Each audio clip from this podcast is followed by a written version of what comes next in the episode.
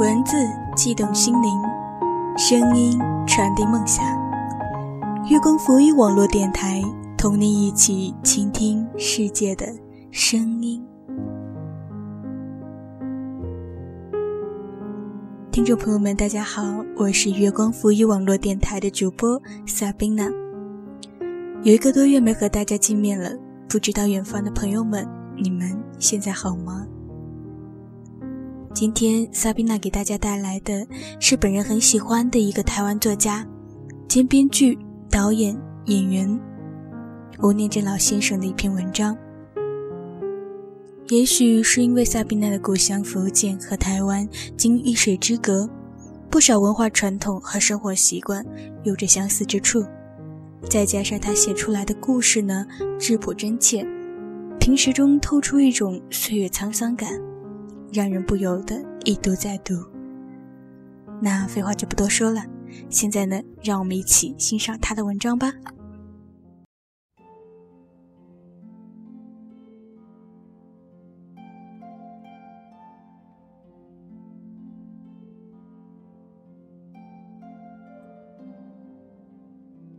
寂寞，吴念真。阿照跟他的爸爸一点都不亲，就连爸爸似乎也没叫过几次。这个爸爸其实是他的继父。妈妈在他四岁的时候离了婚，把阿照托给外婆照顾，自己跑去北部谋生。阿照国小二年级的时候，妈妈带来了一个男人，说是他的新爸爸。不过。他不记得那时候是否叫过他，记得的反而是那个男人给了他一个红包，以及他从此改了姓。改姓的事被同学问到气，问到烦，所以这个爸爸对他来说不仅陌生，甚至从来都没有好感。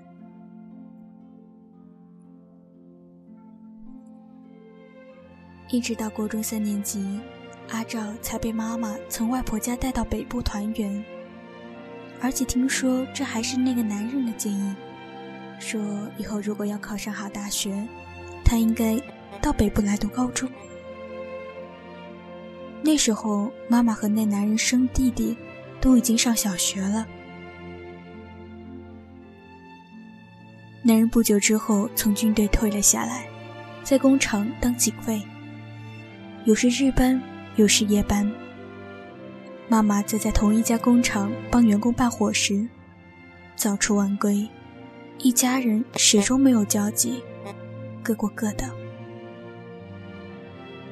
不久之后，阿照考上台北的高中，租房子自己住，即便假日也很少回去，寒暑假也先往外婆家跑，通常都是快开学了才勉强回去住几天。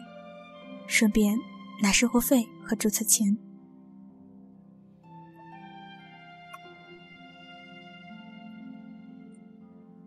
外婆在阿昭大三那年过世。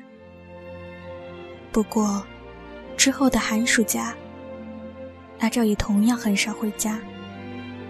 他给自己的理由是，要打工、读书、谈恋爱。其实自己清楚，真正的原因是对那个家根本一点感情也没有。不过，不知道是不是亲生的儿子太不成才，还是怎样，那男人对待两个孩子有着很明显的差别待遇。比如跟儿子讲话总是粗声粗气，对阿照则和颜悦色。过年给的红包，永远阿照都比较厚。儿子只要稍微嘟囔一声，他就会大声说：“你平时拿的、偷的，难道还不够多？”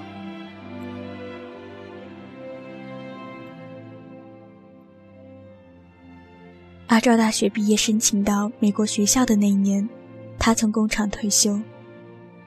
妈妈原本希望阿照先上班赚到钱才出国，没想到他反而鼓励他说：“念书就要趁年轻。”一鼓作气，说他的退休金可以拿去用。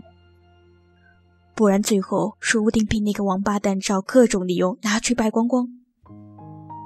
他说：“女儿那天拿到美国学位，至少我脸上也有光。”阿赵记得那天，他跟他说：“爸爸，谢谢。”不过，才一说出口，就觉得自己可耻，因为在这之前，他不记得是否曾经这么叫过他。美国回来后，阿昭在外商公司做事，弟弟在他出国的那几年好像出了什么事，偷渡到大陆之后音讯全无，连几年前妈妈胰脏癌过世都没有回来。孤孤单单的爸爸也没给阿照增加什么负担。他把房子卖了，钱交给阿照帮他管理，自己住到老人公寓去。阿照也一直单身，所以之后几年的假日，他们见面、聊天的次数和时间反而比以前多很多。有一次，阿照去看他，他不在。阿照出了大门，才看到他坐出租车回来，说是去参加一个朋友的葬礼。阿照陪他走回房间的路上，他一直沉默着，最后才跟阿照说：“可不可以帮他买一个简单的相机？”说他想帮几个朋友拍照，理由是。今天老宋那张遗照真不像样。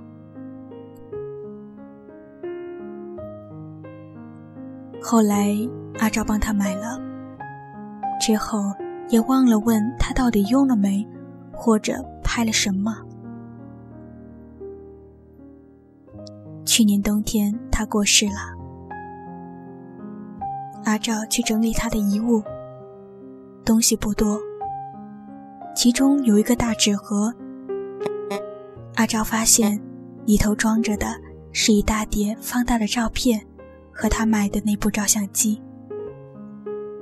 相机还很新，也许用的次数不多，更也许是他保护的好，因为不仅原装的纸盒都还在，里头还塞满干燥剂，并且罩上一个塑料套。至于那些照片拍的，应该都是他的朋友，都老了。背景有山边果园，有门口，有小巷，也有布满鹅卵石的东部海边。不过每个人都还挺合作，都朝着镜头笑，就连一个躺在病床上插着鼻胃管的老伯伯也一样。甚至还伸出长满老人般的手臂，用弯曲的手指勉强比了一个“耶”。阿照一边看，一边想象着他为了拍这些照片所有可能经历过的孤单的旅程，想象他独自坐在火车或公路车上的身影，他在崎岖的山路上蹒跚的样子。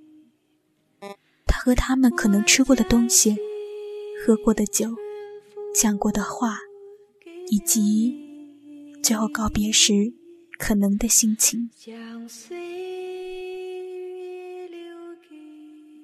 当最后一张照片出现在眼前的时候，阿照先是惊愕，接着便是无法抑制的嚎啕大哭。照片应该是自动模式拍的。他把妈妈、弟弟，还有阿照留在家里的照片，都拿去翻照、放大、加框，然后全部摆在一张桌子上，而他就坐后面，用手环抱着那三个相框，朝着镜头笑。照片下面。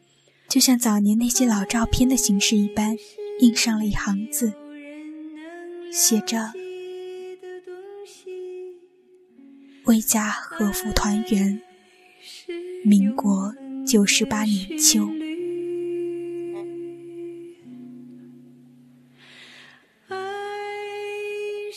阿昭说，那时候他才了解那个男人那么深沉而无言的寂寞。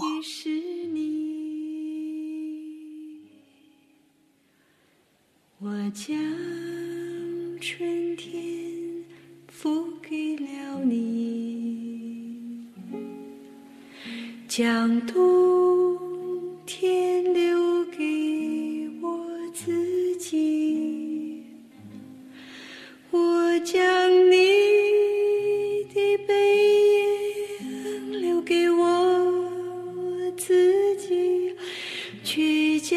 自己。给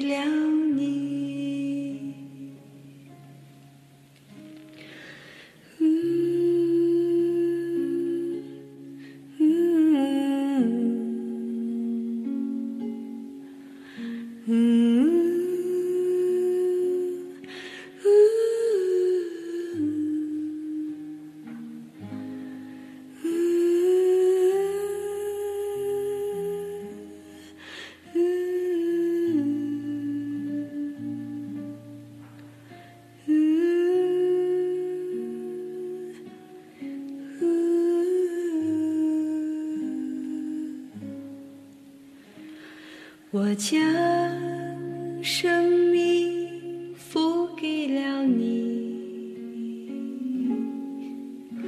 将孤独留给我自己。我将春天付给了你，将冬